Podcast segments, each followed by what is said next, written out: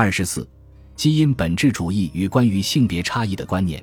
尽管大多数人相信性别具有内在本质，但是人们相信的程度却不尽相同。人们在多大程度上以本质的方式看待性别有什么差异吗？那些认为性别根植于本质的人对男性和女性的看法会不同于那些性别本质主义观念较弱的人吗？举个比较极端的例子，又以电台节目主持人拉什林堡曾经说过一些耸人听闻的性别本质主义的言论。他对哥伦比亚广播公司关于女性对一些药物的新陈代谢为何不同于男性的节目讨论片段进行回应时。激动地抱怨说：“女权主义者如何佯装性别差异根本不存在？他们会说男女之间没有任何差异。如果我们把女孩像男孩那样抚养，我们也会让他们变成硬汉。如果让女人占领商界，你会怎么想？他们开始取代男人，那么现在哪里还有男人？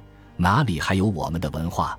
现在很多很多地方都变得很娘了。”林宝显然认为男人和女人是根本不同的。任何想要抹杀性别差异的尝试都只能带来麻烦。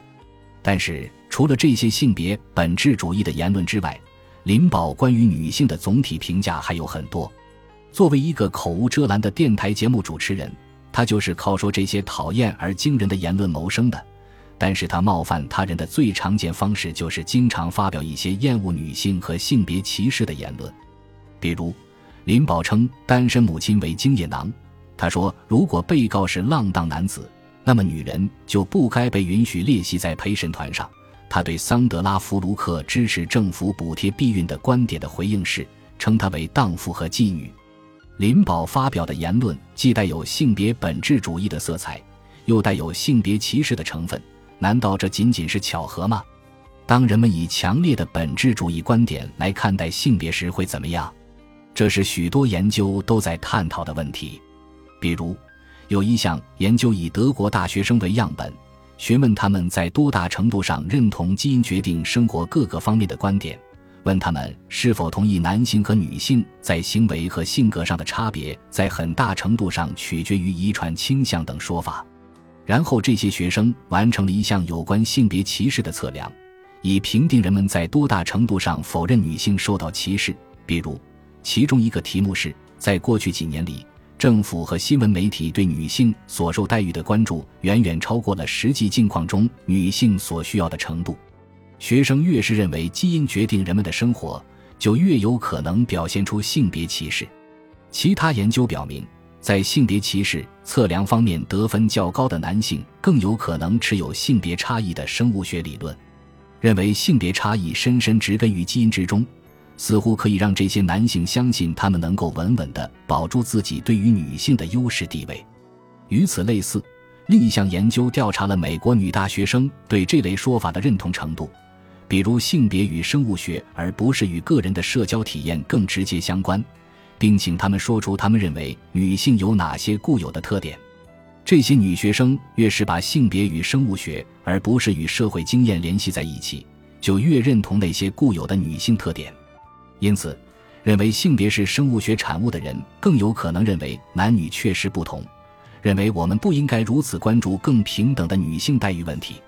与此类似，关于男女两性之间生物学差异的探讨也会影响我们对男性和女性的看法。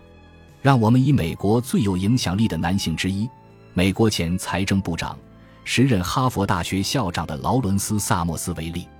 二零零五年一月。在一次关于促进多元化科学的大会上，他提出了一系列的假设来解释为什么女性很难得到顶尖大学中科学和工程学方面的终身职位。其中的一个假设，萨摩斯称之为“不幸的真相”，就是这可能会惹恼你。但我认为，在科学和工程学这一特定领域，男女之间存在着内在天赋的差异。他接着说。人类的大脑总是愿意相信社会经验假说，但是这往往是错误的。他认为，在科学和工程学领域的女性如此少的一个关键原因，并不是由性别歧视或者不同的社交体验造成的。更确切地说，与男性相比，女性天生就不具备成为在这些领域中世界领军人物所必须的高水平的数学和科学资质。在学术界自由平等的清静环境中，他的这些言论就像和链式反应一样，掀起轩然大波，立即引发了人们对性别歧视的强烈谴责。人们指责他学识浅薄。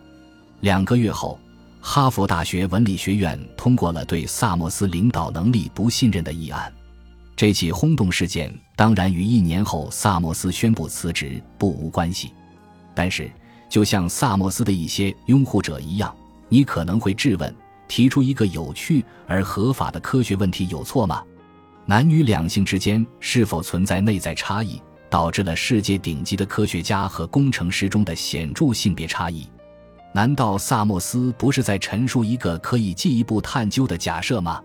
如果他的本质思维使他受到误导，那么为什么不让其他研究人员搜集数据来证明他是错误的呢？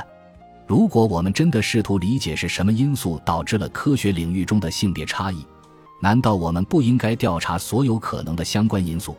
而不去计较他们是否会激怒他人吗？这是理解并有可能解决问题的最好办法。如果我们只是在探讨一个政治上并不如此敏感的话题，那么我们一定会这样做的。当然，当有人建议我们探讨内在天赋是否能够解释雄性和雌性果蝇的不同觅食行为时，一定不会有人因此而丢掉工作。但是，与果蝇不同。研究人类可以对他们的行为方式产生深远的影响。天赋方面的内在性别差异可以解释为什么女性物理学家相对较少。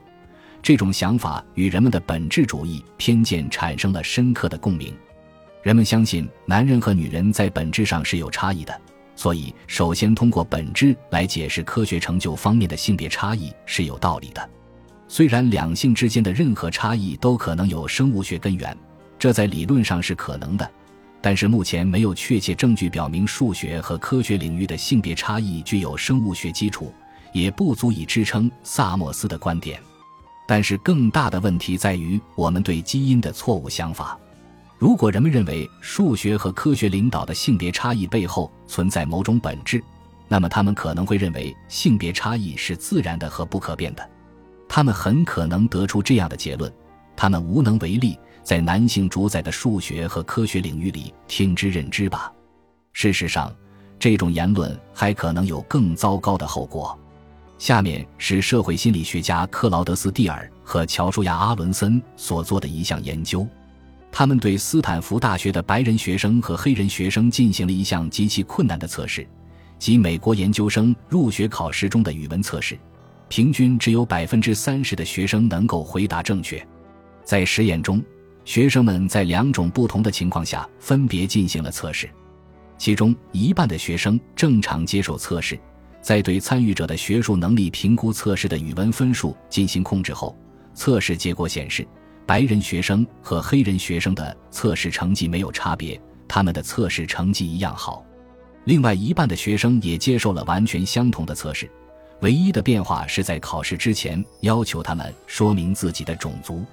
这些学生中的白人学生和黑人学生的测试成绩有明显的差别，白人学生答对的题目数量是黑人学生的两倍，这是怎么回事？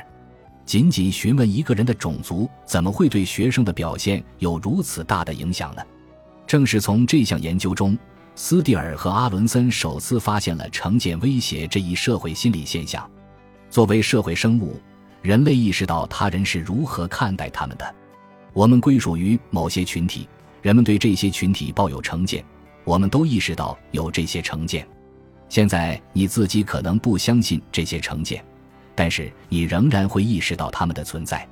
斯蒂尔和阿伦森的研究表明，不管我们对成见的看法如何，我们仅仅意识到他们的存在就会影响我们的表现。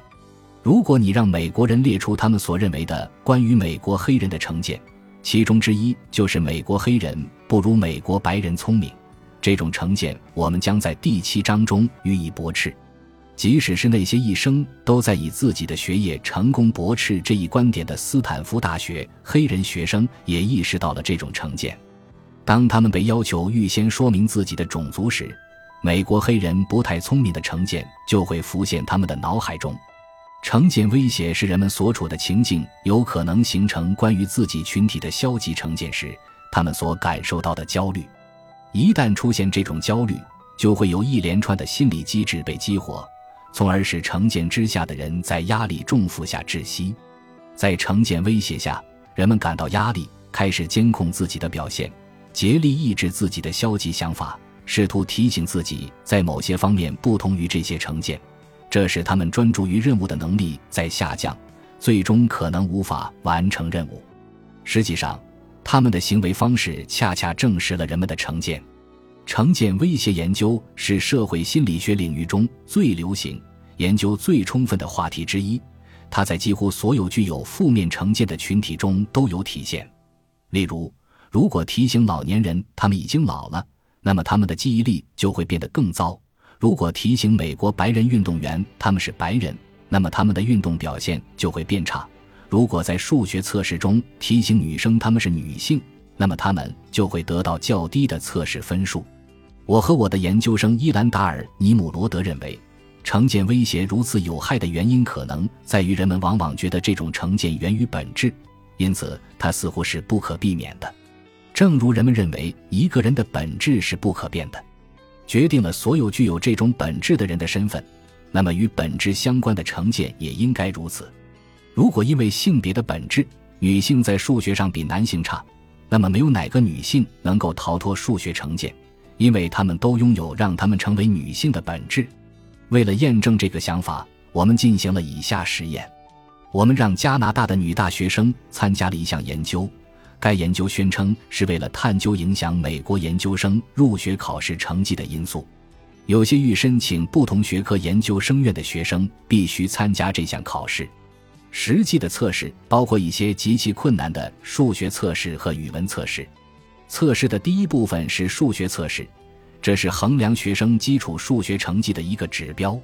接下来，学生进行了语文测试，其中包括阅读理解任务。这部分是实验的关键。每个学生都阅读一篇貌似报道一些科学研究的报纸文章，然后被提问一些问题来考察他们对文章的理解程度。事实上，我们的研究中所谓的报纸文章没有一篇是真实的，完全是我们捏造出来的。目的是要影响我们的参与者对性别和数学的看法。一组学生被随机分配到数学基因控制组，这组学生阅读了一篇描述科学家最近发现存在一些数学基因的文章。文章描述说，这些基因位于 Y 染色体上，这意味着只有男性拥有数学基因。文章接着说，男性的数学测试成绩比女性好大约百分之五，是这些数学基因造成了这种差异。另一组学生被随机分配到数学社交体验控制组，这组学生阅读了一篇描述科学家最近发现教师教授男生数学的方式与女生不同的文章。文章描述说，这种教学方式的差异解释了为什么男性的数学测试成绩比女性好百分之五。第三组学生被随机分配到在数学上无性别差异控制组。这组学生阅读了一篇描述科学家最近对所有已发表的文献进行广泛调查的文章，并得出结论说，实际上在数学上根本没有性别差异。我应该强调的是，所有这些文章完全都是虚构的，其中的任何说法都是不真实的。研究结束时，我们告诉所有学生，这些文章中的所有信息都是捏造的，然后解释了我们研究的真正目的。在学生们完成了阅读文章和语文测试的其他问题之后，他们又进行了第二次数学测试。通过比较那些阅读了在数学上无性别差异的文章的人和那些阅读了男性拥有数学基因的文章的人的成绩后，我们的研究结果清晰地印证了过去有关成见威胁的研究。当学生们费劲地在做极难的数学测试时，他们想到男性数学基因的存在。对女性和数学产生成见似乎就不可避免了。在第二次数学测试中，他们的成绩只能是止步不前了。相比之下，那些阅读了数学社交体验相关文章的学生与那些阅读了在数学上无性别差异的相关文章的学生，测试成绩基本相当。他们没有表现出成见威胁。即使数学基因控制组和数学社交体验控制组都被告知男性的数学成绩比女性好百分之五，成见是由人们的经历造成的这种想法，似乎是认为成见来自本质的外部。如果成见的确不是本质的一部分，那么就可以被摆脱掉。但是，如果成见根植于你的基因中，那么它会是你的本质的一部分吗？毕竟，你是躲避不掉你的基因的。这些发现似乎证明了哈佛大学前校长劳伦斯·萨默斯的批评者是正确的，因为他们证明了某些观点可能会产生不良影响。仅仅通过发表一个关于为什么在科学和工程学领域女性从业者非常少的基因假说，萨默斯很可能拉大了性别差距。但是我们该如何处理这个问题呢？一方面，这些结果表明，我们可以教育人们，性别差异是由社会经验造成的，而不是由基因造成。以此，我们有可能提高女性的数学成绩。但是，请记住，在我们的研究中。所有这些信息都被编造出来了。很多证据表明，在数学和科学成就的顶尖领域中，女性难以占有一席之地，而导致这些性别差异的真正原因仍在激烈争论中。尽管认为男女两性表现出任何性别差异都是社会经验的结果，可能有助于减少未来的性别差异，但是这并不是科学之道。我们不会预先知道我们的实验结果会如何。而且也没有规定，自然界只是按照政治正确的原则运作。不同性别之间在数学方面表现的生物学差异是完全有可能存在的，只是还没有被证实。本集播放完毕，感谢您的收听，喜欢请订阅加关注，主页有更多精彩内容。